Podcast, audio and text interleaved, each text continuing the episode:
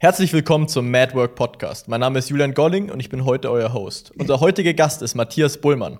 Matthias ist Interim Manager für komplexe, globale, agile Transformationen. Außerdem wurde Matthias von dem ausgebildet, von dem auch Chris Voss mit dem bekannten Buch Never Split the Difference ausgebildet wurde. Er ist somit professioneller Verhandler und wurde in FBI Influence Tactics, wie sie auch FBI Agents bei Geiselnahmen verwenden, ausgebildet. Er zeigt mit seinem Unternehmen Pink Elephant Coach, wie du als Frau in nur acht Wochen souverän bis zu 50 Prozent mehr Gehalt und mehr verhandeln kannst. Matthias, schön, dass du heute hier bist ich finde es auf jeden Fall mal sehr, sehr spannend, was du zu erzählen hast über Chris Voss und über deine, über deine, mein Wissen, das du hast über deine Verhandlungstaktiken. Ja. Am besten stellst du dich gleich noch selber vor. Gibt es noch irgendwas, was ich vergessen habe, was ich äh, noch über dich hätte erzählen sollen? Ja, super. Vielen, vielen, vielen Dank, Julian. Äh, nein, nur, dass sogar der Chef den äh, Klientin oder meinen Klientin sogar noch dankbar ist, dass sie mehr Geld äh, verhandelt haben. Das ist vielleicht noch so ein bisschen das äh, Besondere dabei, sagen wir es mal so, äh, bei dem Verhandeln, was sie bei mir lernen. Genau. Ansonsten, ja, du hast ja alles gesagt, ich bin Matthias, ich komme ja aus Solingen in der Nähe von Düsseldorf. Ich bin seit Jahren schon im Bereich Large-Scale Agile Transformations unterwegs, habe sieben Jahre für Accenture unter anderem auch gearbeitet. Äh, in der Zeit habe ich eine eigene Abteilung aufgebaut mit ein paar Leuten, war dort im Leadership für das Thema Recruiting und Sales verantwortlich und musste natürlich ab Tag 1 mit globalen Managing Direktoren, meistens Männer, ich glaube, ich habe zweimal mit Frauen verhandeln dürfen, äh, verhandeln müssen. Und da sagte er immer mein Chef, pass auf, Matthias, das ist ja alles ganz schön. Äh, du kannst auf jeden Fall besser verhandeln als andere. Nur da fehlt noch ein bisschen was. Und da habe ich gesagt, wieso? Ich habe da genügend Erfahrung. Ich verhandle seit 33 Jahren und äh, habe schon einige Sachen gemacht. Sagt er, ja, äh, du vergibst zu viele Age-State. Ne? Ich gesagt, okay, was heißt denn das? Sagt er, nee, verrate ich dir nicht, geh mal zum äh, Training für, für professionelle Verhandler. Das habe ich damals bei Scottwork gemacht. Dann habe ich also erfahren, warum ich äh, Age-Stakes vergebe.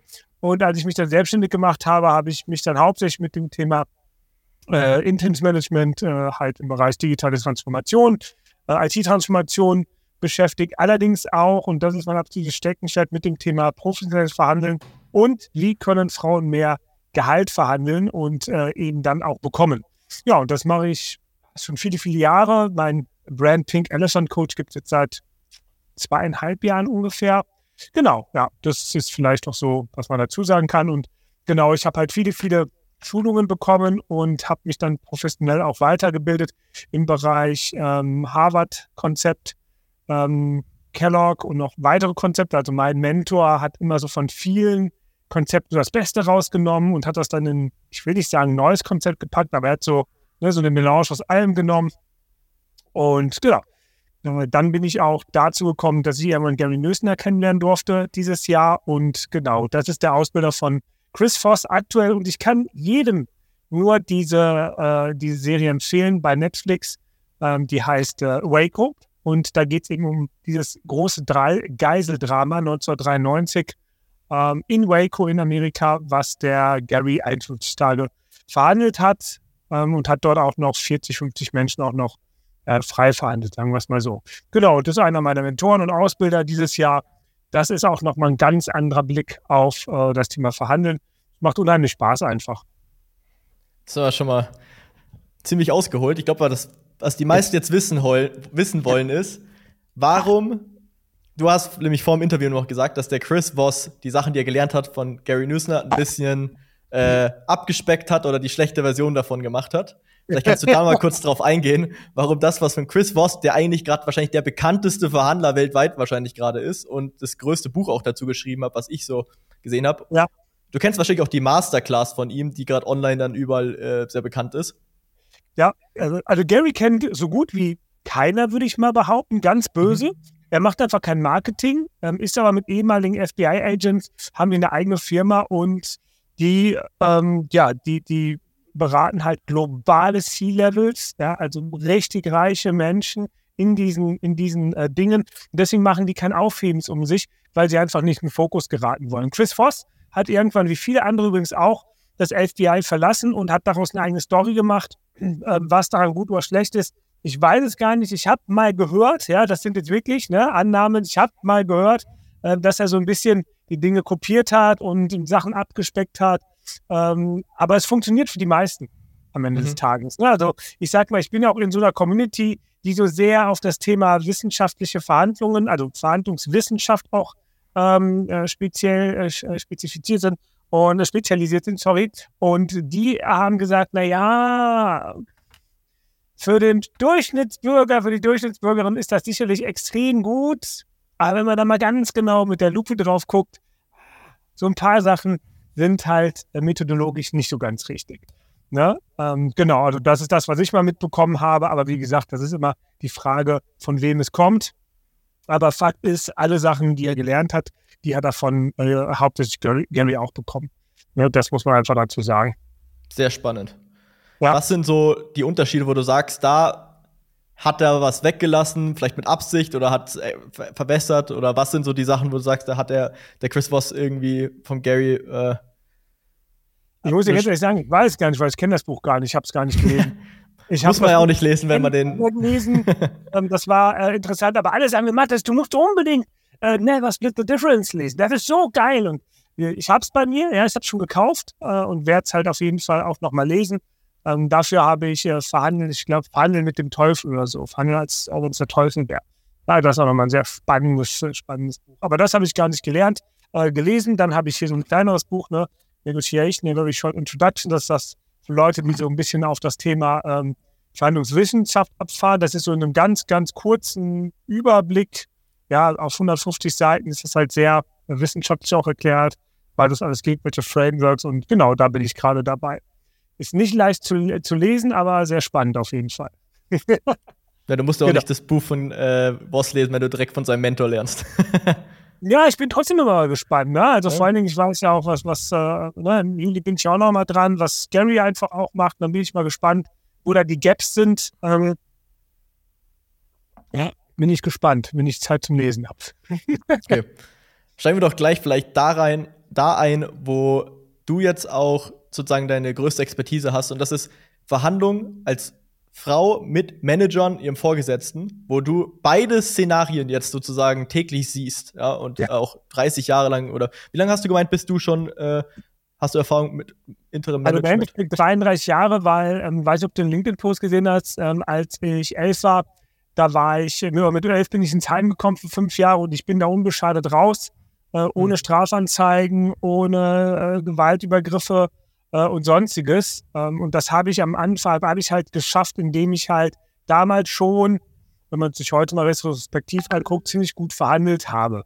Ja, mhm. was aber nicht bedeutet, dass das äh, professionelles Verhandeln war, aber es war auf jeden Fall besser als manch anderer. Deswegen bin ich sehr gut aus dem Heim wieder rausgekommen. Ne? Und deswegen sage ich, ich verhandle seit 33 Jahren, ähm, habe auch damals in der, in der Ausstellung viel verhandelt und danach, ähm, ja, aber ich sage mal so, der Zeitpunkt, als ich gesagt habe, okay, ich, ich akzeptiere Verhandeln als professionelles Handwerk mhm. äh, und lerne es mal, das hat nochmal einen riesen Booster gegeben. Ja, während mhm. mir vorher die Leute sagten, krass, wie du verhandeln kannst, wenn ich das jetzt nochmal äh, rückwirkend betrachte, das war gut. Ja, auch wenn man jetzt vom nicht ausgebildeten Menschen ausgeht, war das immer noch spitze. Aber wenn ich meine eigene Leistung bewerten würde, dann wären wir in der Vergangenheit vor dem professionellen Lernen ja, bei einer 6 von 10 vielleicht. 5 bis 6 von 10. Hm. Was auch nicht schlecht ist, ne? immer noch besser als manch anderer. Aber es ist halt ein professionelles Handwerk. Und ich sage mal so, in Verhandlungen werden täglich bis zu 40 Prozent und mehr Wert nicht erkannt und somit auch nicht verhandelt. Was bedeutet, wenn ich irgendwie 1000 Euro verhandle, dann sehe ich 400 Euro nicht. Das heißt, ich könnte beide Seiten 400 Euro irgendwie mehr an Wert heben, aber ich erkenne ihn nicht, weil keine professionelles Verhandlungswissen dort irgendwo äh, vorhanden ist. Ja. Sehr spannend. Das heißt, du hast sehr früh das Verhandeln in die Wiege gelegt bekommen oder gelernt, weil du im Heim Musste sozusagen das ja, lernen musstest, ja. Ja. Sehr spannend. Die meisten Leute verhandeln ja, was ich so sehe, so, ja, ich versuche irgendeinen Preis hier oben anzusetzen, der andere hier unten und man versucht ja. sich in der Mitte zu treffen. Ich glaube, das genau. ist so, das ist, was ich oft gehört habe, ist so der größte Fehler. Warum ist das so, Matthias? Warum ist das, warum ist das so? Nehmen wir an, wir haben eine Schokolade. Mhm. So. Und ich sag dir, was machen wir jetzt? So. Wenn wir also eine Schokolade nehmen, keine Ahnung, diese hier, ne? äh, keine Werbung, kriege ich nicht bezahlt. In der Regel wenn wir sagen, ja komm, nehmen wir die Hälfte. So, da ist jetzt Erdnuss, äh, Erdnuss drin. Jetzt sagst du, ich habe auch eine Allergie. Was soll ich damit? Die hat für mich nicht nur einen, einen, einen negativen Wert, ja, die könnte für mich der Tod sein. Ja? Das heißt, eigentlich wäre es dann gut, wenn es um diese, äh, wenn es um diese Schokolade geht, dass du sagst, okay, ich gebe dir die ganze, aber und dann müssen wir mal gucken, äh, was ich dir so geben kann. Ja? Also das ist halt, äh, nur weil ich da 1000 Euro liegen habe, muss es nicht gut sein, dass beide 500 Euro kriegen. Es könnte auch sein, dass der eine 100, der andere 900 Euro kriegt. Da ich aber professionell verhandeln kann, kann ich dann irgendwie gucken, was so in deinem Umfeld noch wichtig für dich ist und was ich dir geben kann. Ja, und vielleicht sind dir die 1000 Euro auf einmal völlig egal, weil ich etwas habe, was du brauchen kannst, was mir völlig egal ist, aber dir total wichtig ist. Und wenn ich das bemessen kann, dann kann ich verhandeln. Ja. Das heißt, man versucht. Und das ist das Verhandeln. Professionell verhandeln ist nicht. Äh, und ich glaube, Professor Nescher hat das ja auch in einem Buch geschrieben, wobei das ist ein Beispiel, was halt äh, auch aus Amerika kommt, äh, mit den zwei Schwestern, der Mutter und der Apfelsine. Ja, die wird dann in der, in der Hälfte geteilt. Die eine will aber einen Kuchen äh, backen und die andere will das Fruchtfleisch essen. Das heißt, eigentlich hätte man aus äh, einer äh, Orange zwei machen können. Die eine kriegt die kompletten Schalen, die andere kriegt das komplette äh, Fruchtfleisch. Und so hast du nicht genügend Wert gehoben. Und das klingt jetzt ein bisschen einfach und doof, das ist aber in den großen Verhandlungen, wenn es um Gehalt oder, so, Gehalt oder sonst was geht, genauso ja, eine meiner Klientinnen, da haben wir rausbekommen, dass halt der äh, Chef, das Bedürfnis des Chefes, und es geht ja immer um das Befriedigen von Bedürfnissen der Gegenseite, nicht um die Befriedigungsbedürfnisbefriedigung äh, unserer Seite, dass äh, der Chef einfach jemand braucht, mit dem man mal vertrauen kann, mit dem man mal sehr ähm, äh, gute Gespräche führen kann. So, und dann hat sie sich angeboten über einen Zeitraum, ne, das ist eine Verhaltensänderung auch gewesen, und auf einmal gab es da richtig, richtig, richtig viele Boni. Ja, Warum? Das hat jetzt nicht was mit mehr Arbeit, mehr Leistung zu tun gehabt. Der Chef braucht jemanden, dem er vertrauen konnte. Nicht mhm. mehr, nicht weniger. Punkt. Und dafür gab es äh, Master äh, wird bezahlt, äh, Freistellung. Das hat, hat einen Mehrwert von knapp 100.000 Euro, wenn ich das als Bruttogehalt sehen würde. Ja, da ist richtig viel drin. Richtig viel drin. Und auch bei Klienten, die sagen, ja, ich verdiene jetzt mal 30, 35, ich habe hier so einen normalen Job, ja, da ist nicht viel drin. Auch da gucken wir uns das nochmal. Und, da, und auch da gehen 4.000, 5.000 Euro mehr im Jahr. Ja, ich sage ja nicht, dass irgendwie äh, Frauen äh, sofort 50 bis 100 Prozent mehr verdienen können. Es ist aber möglich. Mhm. Ja, dafür müssen wir uns das Ding aber mal genau angucken. Da müssen wir uns, und das ist ganz wichtig, den individuellen Marktwert angucken. Es gibt ja so eine Machart von ganz vielen Coachinnen, äh, die sagen, wir gucken uns deinen Marktwert an. Ich verspreche dir, Julian, das ist in den meisten Fällen nicht schlecht, aber meistens nur gut gemeint. Weil ich schaue mit meinen Klienten mir sogar noch die äh, Bilanzen der Firma an oder gehe noch mal in andere äh, Dinge in der Firma rein mit der äh, Klientin, wo sie dann mit Leuten spricht, um Dinge rauszubekommen. Und dann haben wir einen ganz anderen Marktwert und individuell, als äh, den wir vielleicht ganz am Anfang hatten. Ja? Äh, und das ist wichtig. Deswegen, das Schlimmste, was du machen kannst, ist, du kannst, äh, gehst hin und guckst dir einfach den äh, das Gehalt oder das Honorar, den Lohn für eine bestimmte Region an. Im Durchschnitt, ich bin äh, ja auch, äh, ich habe ja auch Dativ äh, laufen, übrigens nicht äh, unbezahlte Werbung hier. Äh, und da kann ich mir das auch angucken. Ja? Aber ich gucke mir diese Dinge nie an, weil auch ich als Interim-Manager, wenn ich wieder festangestellt wäre, würde in, würde in Lehner, äh, in Düsseldorf ungefähr habe vielleicht 80.000 Euro verdient. Das Problem ist, ich, ich habe ja teilweise DAX-Vorstände auch schon gecoacht, beraten und trainiert. Das heißt, unter 120.000, 130.000 Euro würde ich ja gar nicht mehr in eine Festanstellung gehen. Ja, mhm. aber das muss man sich mal ganz genau angucken und das ist bei vielen Klientinnen eben auch, weil alle Coaches sagen, du bist, bist individuell, du bist nicht vergleichbar. Und was machen sie? Gucken erstmal in eine Lohntabelle. Da denke ich mir, Freunde, das ist, das ist, kann man machen. Und nochmal, das hilft bei ganz vielen 20, 30 Prozent, 40 Prozent mehr. Und dann denken die aber, geil, äh, ja, wann ist dann irgendwann Ende? Und wenn wir uns aber jedes Jahr individuell angucken, was ist hier am Bach, dann können wir jedes Jahr ein bisschen was rausholen. Und wenn wir nichts rausholen können, manchmal ist das so, dann holen wir uns trotzdem noch ein paar Trainings raus. Na, oder einen freien Tag mehr oder äh, 80 Prozent Arbeit oder was auch immer. Da geht immer was. Ja. Viel im Verhandeln ist ja nicht nur rein äh, monetär oder rein, ähm, sondern auch, auch, emotional einfach zu sehen, was mein Vorgesetzter eigentlich von irgendjemandem vielleicht erwartet. Und wenn ich ihm das mhm. in der Verhandlung irgendwie zugebe, also ihm geben kann, dann gibt er mir was anderes dafür, obwohl das etwas ist, was vielleicht für mich gar nicht mehr Arbeit bedeutet, sondern einfach genau. nur ein Zugeständnis ist oder ein, eine Versicherung oder eine, also ein, sozusagen. Also du sagst, man muss halt mit allem, was man irgendwo finden kann, ein Argument ja. dann aufbauen, in die Verhandlung gehen, anstatt einfach nur reinzugehen und zu sagen, ja, hier Durchschnittsgehalt, hier irgendwo, ich habe da 10% mehr Spanne, gib mir das oder so. Ja, oder, oder Lisa Müller hat jetzt auch äh, 3000 Euro mehr bekommen. Ist mir doch völlig egal. Ja, vielleicht bist du auch schon überbezahlt und solltest eher ruhig sein. und das, das äh, sind Klienten, die ich ablehne. Also ich lehne äh, kategorisch Klienten ab, die sagen, ja, ich will jetzt endlich mehr verdienen, äh, ich bin mehr wert äh, und der Arsch muss mir jetzt mehr geben. Ja, mhm. und ähm, es ist mir völlig egal, wie es der Firma geht, ich will mehr Gehalt haben. Punkt. Ja, das mhm. lehne ich auch ab, weil ich sage mal, das ist ein Give-and-Take. Ja, wir sind in einem Ökosystem zusammen, wir müssen zusammen äh, miteinander äh, wirken äh, und das auf wertschätzende, respektvolle Art und Weise. Und da wird auch viel in der Branche aufgehetzt und das mache ich nicht. Ja, solche Klienten lehne ich auch ab, weil die Grundlage äh, professionellen Verhandels ist immer Wertschätzung. Ja, wenn ich das nicht kann oder will, dann bin ich raus. Mhm. Ja? Du, du hast, machst ja auch, glaube ich, bei selbstständigen Frauen auch, äh, bist du auch ja. mit der Verhandlung, also auch Honorarverhandlungen. Äh, genau. Was ist da genau, der größte Unterschied, den du siehst zwischen angestellten Frauen sozusagen und, und selbstständigen Frauen, die in, in der Verhandlung sind, Honorar zu Gehalt? Also eins der größten Unterschiede ist ähm, auf den ersten Blick, dass im Honorarbereich ich mir schneller noch eine billigere Arbeitskraft holen kann. Im Festangestelltenbereich geht das auch, dauert aber ein bisschen länger, ja, wenn ich schon mal eine Mitarbeiterin habe. Wenn ich mich jetzt aufwand und ich bin ja im Endeffekt als Interim Manager auch Honorarkraft, ähm, dann sind wir schneller ersetzbar und das macht immer jemand nochmal für 100 oder 200 Euro weniger. Ja, dann kommt es aber darauf an, habe ich eigentlich einen USP, also einen Unique Selling Point? Ähm, bin ich irgendwie bekannt? Habe ich eine Personal Brand? Das heißt, wir arbeiten hier auch viel dann nochmal mit Personal Branding, auch bei den, den äh, Klienten im Gehaltsbereich natürlich. Aber im Endeffekt ist das so äh, einer der Unterschiede. Aber der geht auch oftmals mehr. Da gibt es halt Frauen, die dann so 700 Euro pro Tag haben, eine super Dienstleistung haben. Wo ich sage, hast du mal nach 1,5 gefragt? Ja, das kann ich doch nicht machen. Ja, mach doch eins.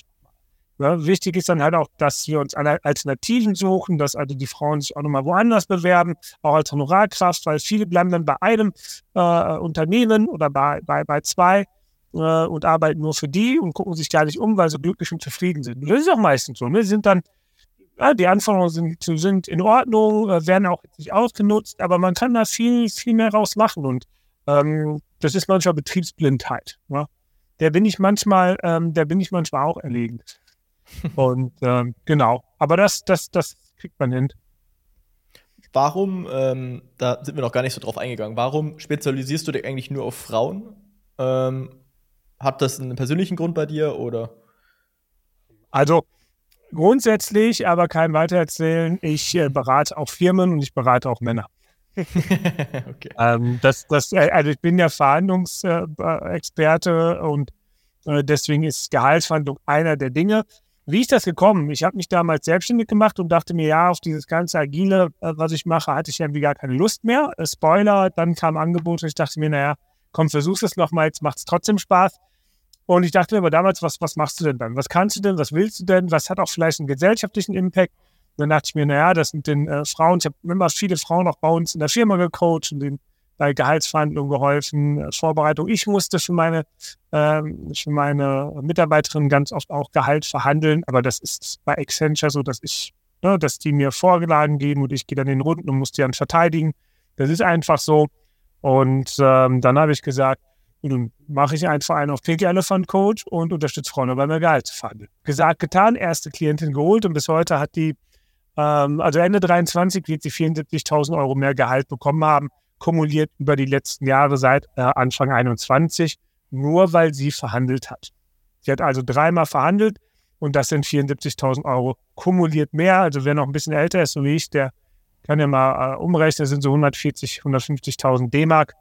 Ähm, die müssen mal verdient werden. Ja, nur weil ich gesagt habe, ich, ich schaue mal, ob da nicht noch mehr geht und äh, was ich eigentlich wert bin für meine Firma. Ja, 74.000 Euro mehr. Ja, wie, viel, brutto. wie viele Jahren war das? Ja, jetzt seit 21. Die hat es ah. dreimal verhandelt in zwei Jahren. Ah ja, zwei Jahre. Also okay. 21, 22, 23. Ähm, Invest waren ungefähr mit Sparring, mit Ausbildung, mit, äh, äh, mit den, mit den Verhandlungen ungefähr 70 Stunden. Finanziell ging es, das war meine allererste Klientin und wie das so ist, ganz am Anfang hat man ganz äh, niedrige Preise. Das heißt, 74.000 Euro, also selbst 70 Stunden äh, investiert und ähm, was hat sein Geld? Ja, ungefähr 2,5 hat sie bezahlt. Also ich sag mal, nichts.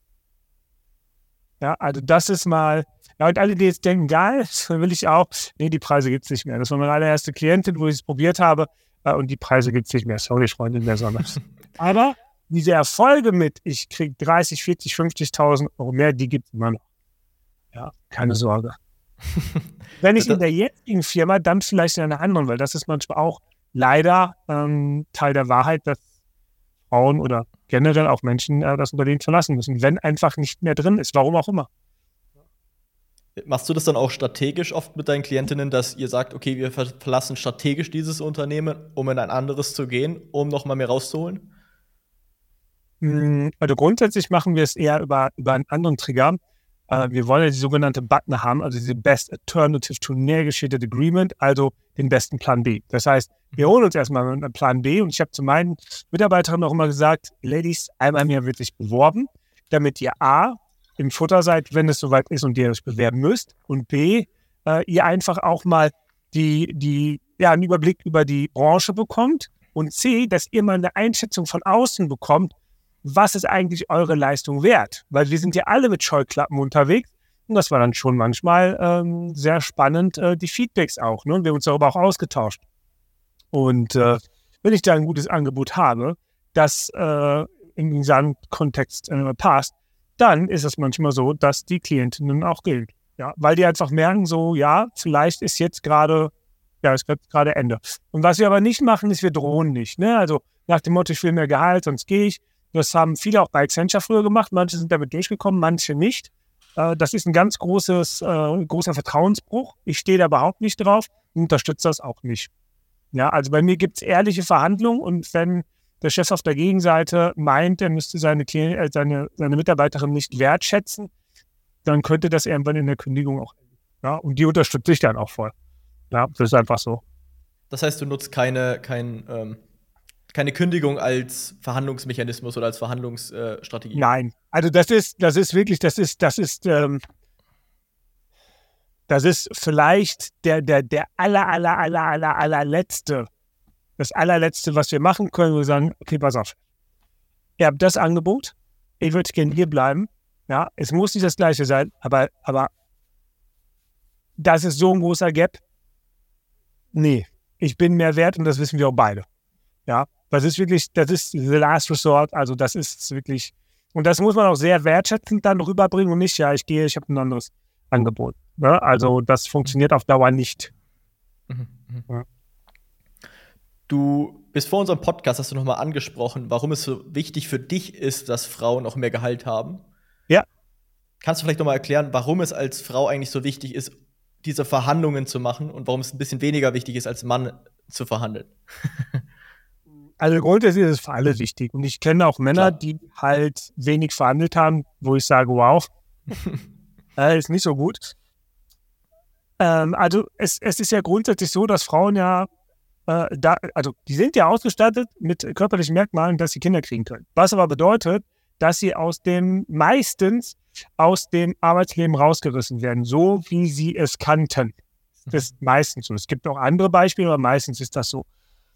Und es gibt eine sogenannte lebenslange Mutterstrafe, die hat die Bertelsmann Stiftung einmal äh, eruiert. Ähm, und das bedeutet, dass äh, bis zu drei, also der durchschnittliche Mann hat im Leben ungefähr 1,5 Millionen Euro brutto verdient. Ob das jetzt viel oder wenig ist, das ist jetzt, lassen wir mal dahingestellt sein. Ähm, bei Frauen ist es so, äh, sobald die Kinder kriegen, haben die immer noch einen extra Abschlag. Also nicht nur diese 20% Gender Pay Gap, unbereinigt, da kommen wir gleich auch nochmal zu, sondern äh, dann wird es auch nochmal so hart, dass es bis zu eine Million Euro weniger Lebenseinkommen geben kann. Und das ist hart. Ja, das bedeutet also, dass Frauen im, im, im Worst Case nur 500.000, 550.000 Euro Lebenseinkommen haben. Wenn wir uns jetzt mal umrechnen, das sind ungefähr 100.000 Euro, die in die Rente gehen, ja, da bleibt ja nicht mehr viel übrig. Plus, es ist ja jetzt sogar so, dass die äh, gesetzliche Rentenversicherung gesagt hat, naja, wir werden jetzt äh, die, die, die Renten Auszahlungsbeiträge an das Lebensalter koppeln. Ja, wer wird denn ungefähr acht Jahre älter? Ja, Frauen. Das heißt, die kriegen schon wenig Rente. Jetzt muss die noch auf längere Zeit gestreckt werden, kriegen also noch mal weniger. Ja, weil das weniger auf noch längere Zeit gestreckt wird, weil der Berechnungsmodus sich ändert.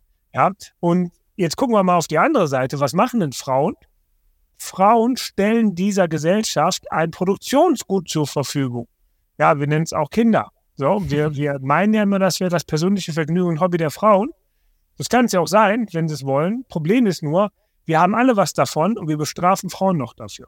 Also erstmal müssen die ja dann auch noch die 150, 180.000 Euro zahlen, die die Kinder bis zum 18. Lebensjahr kosten. Nummer eins und Nummer zwei, dann gehen wir noch mal hin äh, und durch die lebenslange Mutterstrafe dann werden die Frauen nochmal doppelt abgestraft. Und ich halte das für ungerecht und unfair, gesellschaftlich äh, unter aller Sau. Es ist allerdings auch ökonomisch eine Katastrophe, weil zum Beispiel in Bayern sind ein Viertel der Frauen bedroht von Altersarmut. Bedeutet, die haben dann, die zahlen jetzt nicht ganz im äh, Blick, 600 Euro bis 1000 Euro, die sie dann irgendwie äh, leider im ähm, äh, Schnitt nur haben. Das ist, das ist eine Katastrophe. Ja. Und äh, da gucken wir alle zu. Ja. Und du glaubst, das ist eher ein Problem von Verhandlungen, gesellschaftliches oder ein Männerproblem? es ist erstmal ein gesellschaftliches Problem. Männer gehen einfach raus und sie haben keine Ahnung und verlangen das Doppelte an Gehalt. Ja, ich habe jetzt letztens hier mit einer Topmanagerin von einem DAX-Konzern gesprochen und, hab, und die sagte, Matthias, wie kriege ich meine Frau dazu, mehr Gehalt zu verlangen? Sag ich, Kontext bitte, sagt, ja, ich bin die Chefin ja, und ich habe hier 95% Frauen und 5% Männer. Die Männer kommen immer und wollen mehr Geld haben. Allerdings auch nicht, äh, nicht greedy, nicht gierig, sondern auch gut, äh, gut verhandelt und gut äh, begründet. Die Frauen sitzen vor mir und sagen, dann kannst du jetzt einmal bitte mehr Geld verhandeln. Und dann still sitzen die vor mir und sagen, hm, ist doch alles gut. Warum denn? Ich bin doch nicht mehr wert und es passt für mich alles. Ja, er sagte, was soll ich denn dann noch machen? Ich habe ja schon ein schlechtes Gewissen meinem Arbeitgeber gegenüber, dass ich die Frauen aufhetze, damit sie mehr Gehalt äh, verhandelt. Ja, ähm, und da kann man dann auch sehr selten nur helfen. Und ich habe gesagt, dann erkläre denen doch mal, wie es rentenmäßig für sie später weitergeht. Und ich bin dabei. Ich kenne auch Männer, die sagen, ich bin mit meinen 50, 60.000 Euro zufrieden. Die können schon längst das Doppelte verdienen. Die sagen aber, ach weiß, dann bin ich unterm Radar. Ich keine Lust zu für mich in Ordnung. Gibt es auch. Ja, aber das Problem ist, äh, bei Frauen, wenn es dann zu einer Schwangerschaft kommt, wirkt es halt abrupt noch weniger. Mhm. Ja, genau. Du, also die Gender Pay Gap, die ja in den Medien immer so beworben wird, ist ja eigentlich äh, die falsche und unbereinigte, die dazu genommen wird, um ein bisschen natürlich äh, für Furore zu sorgen. Ja. Aber du bist ja vorhin ein bisschen drauf eingegangen mit der Bereinigten, dass das nur 3, 4 Prozent Unterschied am Ende des Tages macht. Aber weil Frauen Kinder Zugang austragen müssen, haben sie den Nachteil, dass sie derzeit ja. natürlich nicht arbeiten können. Das heißt, sie müssen vornherein eigentlich durch Verhandlungen mehr Gehalt rausholen, damit sie hinten raus die Rente eigentlich äh, aufbessern können. Äh, genau. Sozusagen.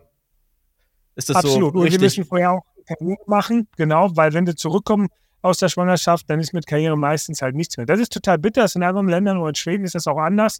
Wir Deutschen ticken da total geisteskrank. Ähm, ich weiß nicht warum. Ich habe mich jetzt gestern auf dem Rückweg lange, äh, lange Stunden mit einer Psychologin auch, äh, auch unterhalten darüber. Äh, das ist der Wahnsinn, was wir da machen. Nur generell Frauen ähm, gehen ja oftmals auch in Jobs, die der Gemeinschaft dienen. Also zum Beispiel in die Pflege. Mhm. Ja, Krankenschwestern, äh, Altenschlägerin und, und, und. Äh, das Problem ist, also das wird sowieso ist, nicht gut bezahlt, ja. ja, genau. In diesen Jobs ist, aber, ist es aber so, dass vielleicht der Gender Pay Gap bereinigt bei drei bis vier Prozent liegt. So der Unterschied zwischen Mann und Frau. Der ist nicht hoch. Warum? Da ist auch nicht viel Geld drin. Ja. Mhm. Und das Problem ist, dass wir die, dass wir, dass wir als Gemeinschaft auch hier wieder Jobs, die der Gemeinschaft dienen, nicht entsprechend entlohnen. Punkt. Ja, das Problem ist nicht, dass eine Frau eine Altenpflegerin ist oder eine Krankenschwesterin ist, äh, Krankenschwester ist. Das ist nicht das Problem. Das Problem ist, dass wir als Gesellschaft äh, da die Nase rümpfen und denen nicht genügend Geld geben. Punkt. Das ist das Problem. Ja, und das ist, äh, das ist ein gesellschaftliches. Da müssen wir als Gesellschaft mal umdenken. Ja, wir, wir loben die Banker und irgendwelche Multimilliardäre hoch, oh, die haben was geschafft. Ja, und die Krankenschwester, die gerade in Corona wie 500 Leben gerettet hat, so, ja, komm, wenn sie halt zu doof ist, Abi zu machen, ja, hat halt Pech gehabt. Oder sollte, keine Ahnung, die will ja bestimmt nur einen reichen Arzt. Ja, oder sonst, sonstige dumme Sprüche. Und damit müssen wir aufhören und wir müssen endlich aufhören, Dinge besser zu entlohnen, die der Gesellschaft auch dienen. Ja, und dann haben wir auch, ich will nicht sagen, dass das Problem komplett weg ist, ja, aber dann hätten wir vielleicht schon mal äh, ein bisschen mehr Gerechtigkeit. Mhm. Wie sollten Frauen da den Schritt gehen? Also, sie müssen, also diese Männer verhandeln gerne mehr, weil sie einfach selbstbewusster sind. Liegt vielleicht einfach daran in der Natur, dass man halt gerne lieber auch aggressiver mal da reingeht in das Thema und Frauen eher ein bisschen zurückhaltender sind. Wie sollen Frauen da am besten oder wie sollen die, die besten die Verhandlungen denn strukturieren? Ja, also kannst du vielleicht da vielleicht mal so einen übergreifenden Strate Strategie geben, wie man am besten verhandelt, so ein bisschen. Äh, also, also grundsätzlich, es gibt so ein paar Grundregeln. Ja, das erste ist Wertschätzung. Ja, wenn ich da schon mit dem dicken Hals reingehe, dann habe ich echt ein großes Problem. Ja. Mhm. Des Weiteren äh, Emotionen unter Kontrolle kriegen, es nicht persönlich nehmen. Ja, es geht um mein Gehalt und um meinen Wert, der damit entlohnt wird. Nur bitte nicht persönlich nehmen. Ich weiß, klingt komisch, ist aber so und sollte auch äh, wirklich so gemacht werden. Äh, und das dritte Wichtige ist, so als Quick-Tipp, äh, definitiv, wir befriedigen Bedürfnisse der Gegenseite. Das heißt, wir schauen uns erstmal an, was will denn die Gegenseite? Und das schauen wir uns sehr genau an. Wir gucken uns das über LinkedIn an, über, ja, oder über andere sozialen Medien, über Zeitungsartikel, wie äußert sich diese Person, ja, damit wir auch mit Verkaufspsychologie da noch, noch reingehen können, dass wir also die, die, die Nachricht, die wir rüberbringen, auch nochmal speziell anpassen. Vielleicht machen wir auch ein bestimmtes Framing schon vorher über LinkedIn-Posts oder Social-Media-Posts äh, generell. Ja, sowas kann man sich angucken und dann definitiv den eigenen Wert auch äh, herausbekommen. Also, was sind die Werte äh, der Firma? Was sind die Ziele der Firma, äh, meiner Abteilung? Was sind die Ziele des Chefs, meines Chefs? Ja, weil wenn ich die Ziele des Chefs meines Chefs kenne, kann ich vordenken und meinem Chef schon mal äh, ein paar Vorschläge machen, weil seine Ziele kommen aus denen seines Chefs raus. Ja, das ist relativ simpel, das ist sehr einfach in deutschen Firmen in der Struktur, in der hierarchischen. Weil solche Sachen helfen dann schon mal und definitiv mal um Geld fragen und auch mal höhere Beträge erfragen. Ja, da, wo es auch kribbelt im Bauch. Ja, wo ich vielleicht sage, oh, das traue ich mich nicht. Einfach, was soll denn passieren? Wenn ich ein gutes Verhältnis habe, dann kann der Chef höchstens sagen, also, das ist jetzt nicht vorgesehen. Und dann kann ich ja immer noch fragen, ja, warum denn nicht? Ja, was, wo, was muss ich denn machen, um dahin zu kommen? Ja, also nachfragen. Machbarkeitsfragen stellen. Ja, genau. Einfach, einfach mal dumme Fragen stellen. So verstehe ich jetzt nicht. Warum nicht? Warum ist nicht alles? Wir schreiben doch in unseren Werten auch, everything is possible. Also dann, warum, warum gilt das für mich hier nicht? Einfach mal schön fragen. Ja, äh, Stille und Schweigen auch einfach mal als äh, rhetorisches Mittel nehmen. Ich weiß, es ist ein bisschen äh, äh, unschön und das, da hat man ein bisschen Angst vor. Ähm, und eine Sekunde sind gefühlt drei Stunden. Aber das hilft auch schon ein bisschen. Ja. Und ganz wichtig, nicht vor 10 Uhr verhandeln. Bis 10 Uhr ist der Cortisolwert also das äh, Stresshormon äh, am höchsten im äh, menschlichen Körper. Das bedeutet, ich muss zu den Zeitpunkten, muss ich extrem viele, ähm, ja, muss ich Vorwegnahmen von, ähm, ja, Anti, von, von einer Anti-Haltung wegnehmen. Ne? Das ist leider so. Das heißt, erst nach 10 Uhr. Allerdings äh, ändert sich das natürlich, wenn der Chef vor 10 Uhr eine super äh, Laune hat, warum auch immer. Und Montag, Dienstag, Mittwochs würde ich auch nicht verhandeln, also frühestens ab Mittwochs, aber meine Klienten machen es meistens Donnerstag, Freitag. Montag, Dienstag, das kenne ich aus meinen Jobs, äh, total Stress für die, für die Chefs. Mittwoch haben sie das erste, den ersten Slot, wo sie wieder ein bisschen entspannt sind nachmittags. Ich würde es trotzdem mal Donnerstag, Freitag machen. Und das hilft dann auch schon mal. Genau. Und vorbereiten, ja vorbereiten, vorbereiten. Ja, üben, üben, üben. Ja. Kennst du die Studie aus der USA mit den Richtern, wo äh, verschiedene Zeiten äh, die, ob die verurteilt wurden, dann äh, die Angeklagten. Wo ich kenne das Buch nicht mehr, ja. Das ist, äh, war ein cooles Buch. Äh, ich weiß nicht mehr, wie es heißt. Heißt es Framing Priming? Ich weiß nicht mehr, wie es heißt, das Buch. Aber ja, richtig krass. Vorm, vorm Mittagessen äh, Todesstrafe, nach dem Mittagessen äh, kannst, du, kannst du rausgehen, so nach dem Motto. richtig krass. Ja, ja, gibt's eine. Ähm, das, ist, das ist richtig krass. Ja, die kenne ich. Ja, das, das, das brutal. Ich, ich, man sieht, wie jede Stunde einfach der Richter weniger hart wird, ja. Ja, und das, wenn man der Erste ist, ist eigentlich. Ich, ich weiß nicht, was der Erste oder der Letzte war. Äh, was war es wirklich, dass es erst härter war und dann wurde es schwächer? Ich, ich weiß es ja, nicht. Ich glaube, ja, und also ich sag mal so, ähm, vor 10 ist immer doof. Ähm, kurz vor Mittagessen ist auch blöd und danach ist, glaube ich, ein bisschen besser. Ne? Es war auf jeden Fall wirklich brutal, was das für einen Unterschied ausmachen kann zwischen Todesstrafe ja. und äh, die Hälfte von was normal eigentlich angedacht war dafür. Ja, ja. ich glaube, ich meine, da sind wir jetzt ein bisschen extrem, aber ich glaube, das waren schon so fünf, sechs Jahre im Knast Unterschied. Ja, Aufgrund, ja. ja, das ist, das ist Wahnsinn. Ja, und das gilt für uns genauso. Ja, es gibt Zeiten, zu denen ich nicht verhandle oder verkaufe. Und das ist morgens früh bis 10 Uhr. Ja, das bringt meistens nicht. Da ist der Cortisolwert ist am höchsten. Das ist das Stresshormon. Da muss ich gegen ganz viele Einwände kämpfen. Ja. Hm. Also auch im Verkaufen und im Verhandeln beides nicht vor 10 Uhr machen. ja, außer ich habe äh, äh, Kundinnen oder Kunden oder Chefs, die halt da total gut drauf sind. Oder ich muss ganz viele Einwandbehandlungen vorwegnehmen. Ne? Das ist mhm. auch so. Ich bin nicht. Gesundheit. Ich bin äh, nicht gut drauf vor Zehner. Kann wow. ich von mir aus sagen. ja. ja. Gibt es Gründe für? Gibt es eigentlich einen großen Unterschied zwischen äh, Gehaltsverhandlungen in der realen Welt jetzt und dann zu Geiselnahmenverhandlungen? Ähm, du wurdest ja ausgebildet mit dem FBI Geiselnahmen. Was ist so der große Unterschied oder ist das eigentlich eins zu eins das Gleiche? Also, es gibt eine gemeinsame Basis mh, beim Thema Entscheidung. Das sind die Emotionen. Ob ich jetzt einen Geiselnehmer vor mir habe äh, oder meinen Chef, das ist äh, grundsätzlich, sag mal, sehr plakativ, kein Unterschied. Ja, sind beides Personen, äh, von denen ich etwas möchte und ich muss über die Emotionen gehen, um die Entscheidung, ähm, ja, um, um eine Entscheidung für mich zu bekommen. Punkt. Mhm. So, natürlich bei der Geiselnahme ist es so, ähm, dass ich erstmal was bekomme, bevor ich der, dem Geiselnehmer was gebe. Ja, also quid pro quo, ne? ein, zwei Geiseln, dann kriegst du auch deine Pommes. Ähm, bei uns in Verhandlungen ist es so, du kriegst zuerst die Pommes und dann will ich auch noch ein bisschen was haben. Ne? Geben ist billiger denn nehmen.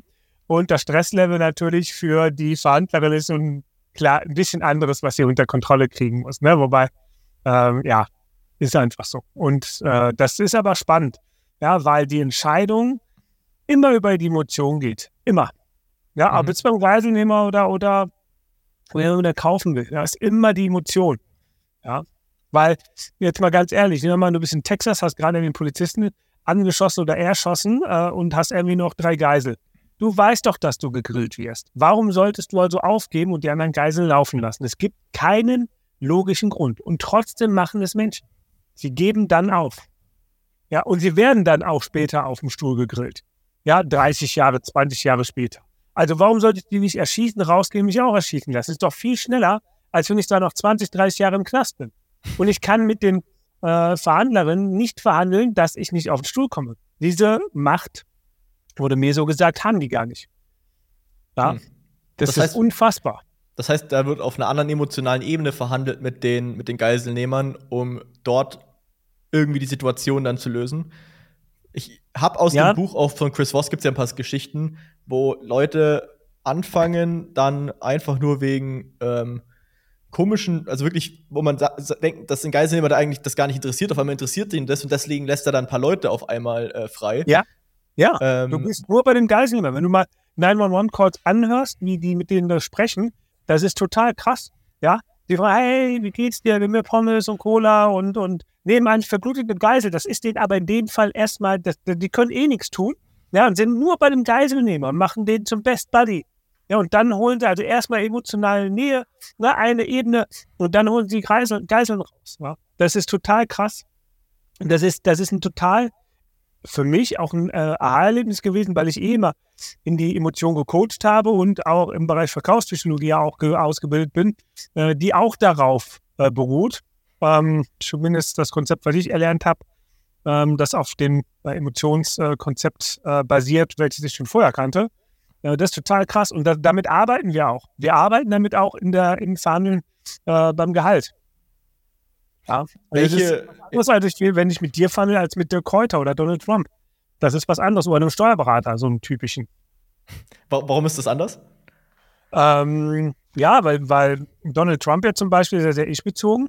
Mhm. Ja, wenn ich so einen typischen Steuerberater oder Finanzbeamten nehme, der ist ja sehr strukturiert, ne, sehr Zahlen, Daten, Fakten getrieben. Das heißt, so ein Donald Trump, muss ich sagen, wenn wir was miteinander machen, Dude, dann bist du der Geilste, dann siehst du, dann scheinst du wieder in der ganzen Welt. Das ist aber so einem typischen Steuerberater völlig egal.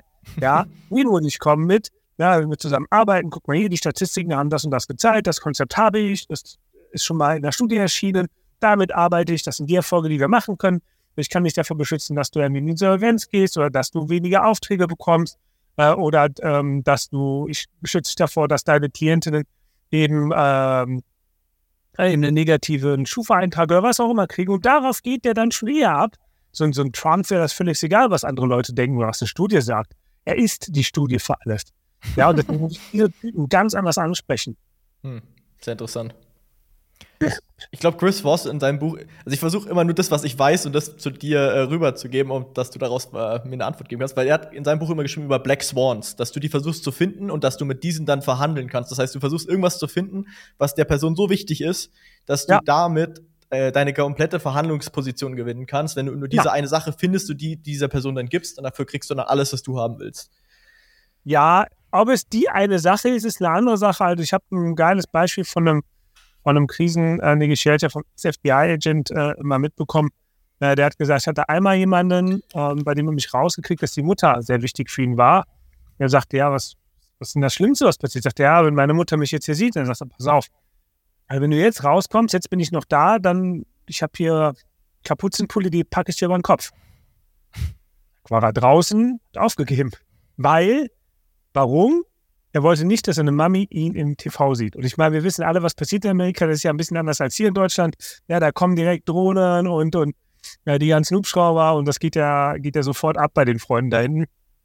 äh, von dem her, das wollte er nicht. Ich wollte nicht, dass die Mami ihn äh, mit dem Gesicht im Fernsehen sieht.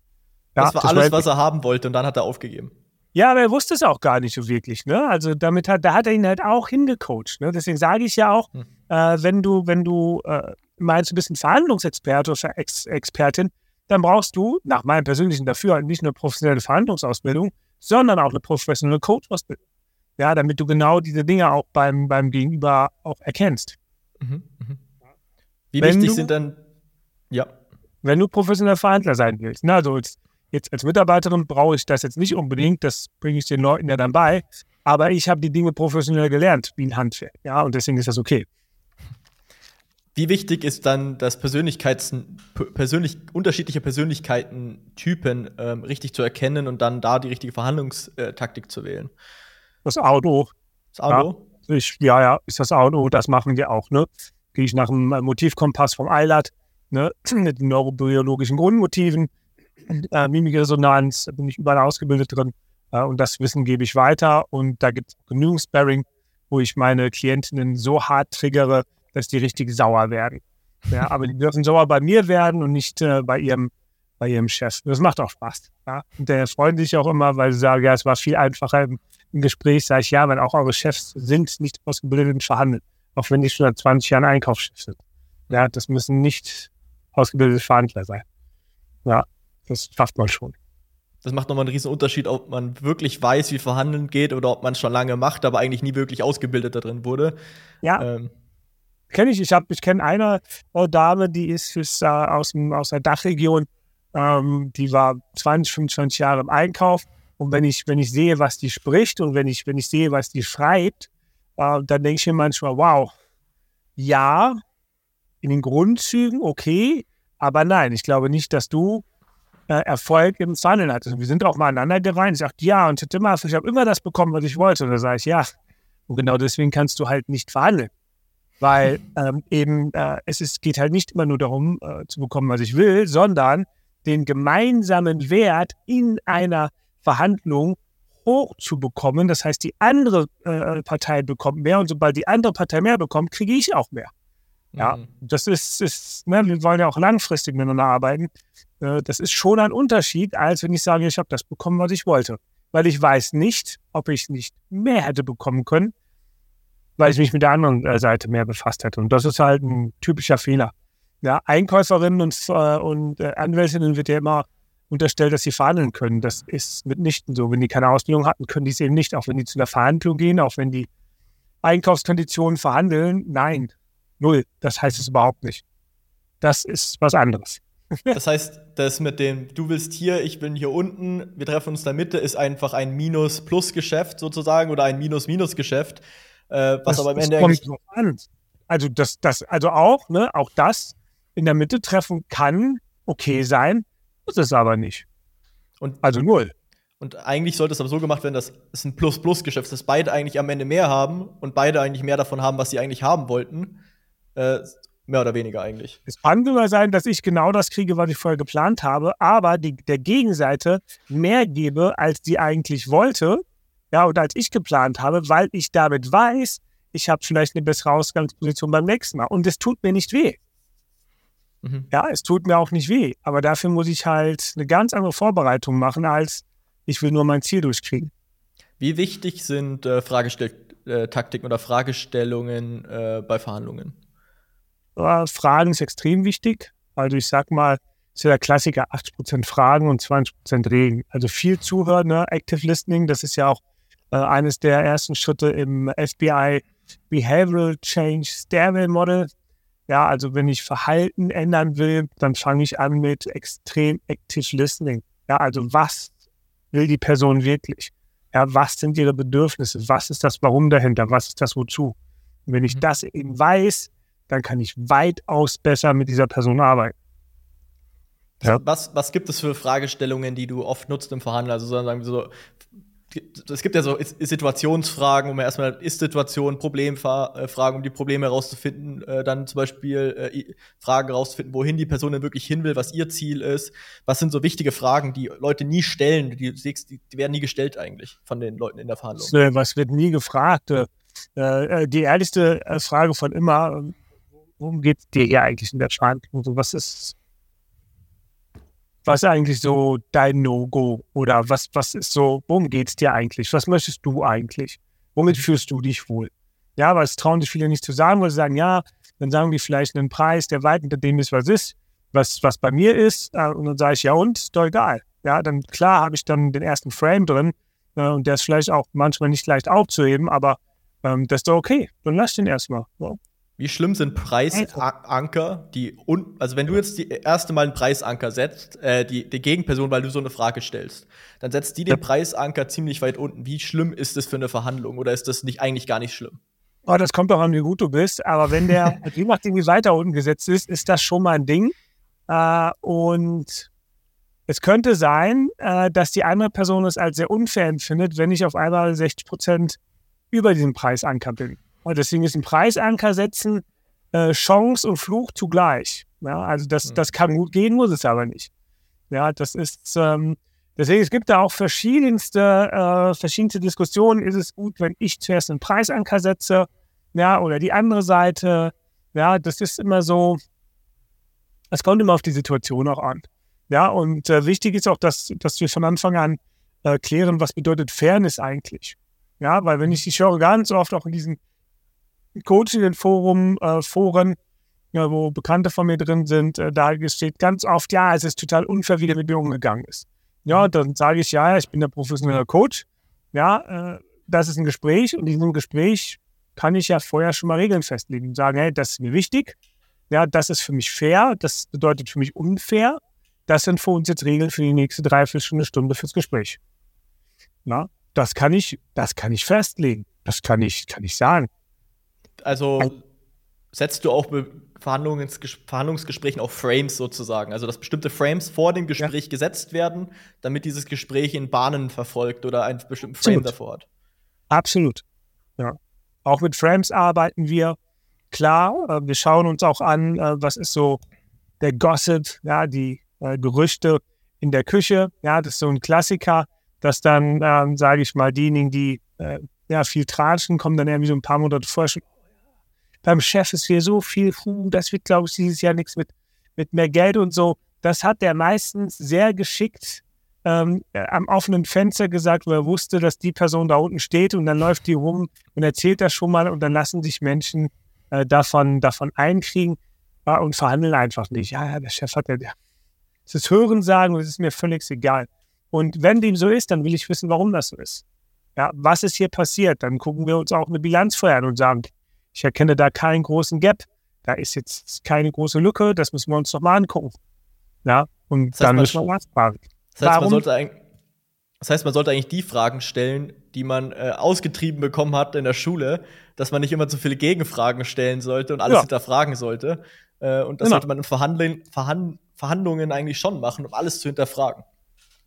Absolut. Absolut. Hm. Sehr spannend. Gibt es irgendwas, wo Was du sagst? Das ist so die Sache, die muss man in Verhandlungen unbedingt, die, die hat keiner irgendwie so wirklich äh, auf dem Plan, dass man die umsetzen muss. Und dieses eine, die eine Sache, wo du sagst, wenn, als ich das gelernt habe im Verhandeln, das hat alles für mich verändert. Ja, das ist, äh, äh, dass äh, wir die Bedürfnisse der Gegenseite verhandeln. Dass ich mich als allererste mit dem befasse, was die Gegenseite will. Das mache ich als allererste mit meinen Klienten. Mir ist egal, was die wollen, was will die Gegenseite? Wie, was will die Gegenseite? Ja, was will die Gegenseite? Wir geben der Gegenseite das, was sie will, zu unserem Preis, ja, und dann ist alles gut. Du verhandelst Äh, die immer ganz Gegenseite. überrascht. Ja, ich bin eher erst bei der Gegenseite, danach bei mir. Hm. Was, was ich will, weiß ich. Aber vielleicht kann ich auch noch was anderes wollen. Hm. Ja. Sehr interessant, sehr spannend. Genau.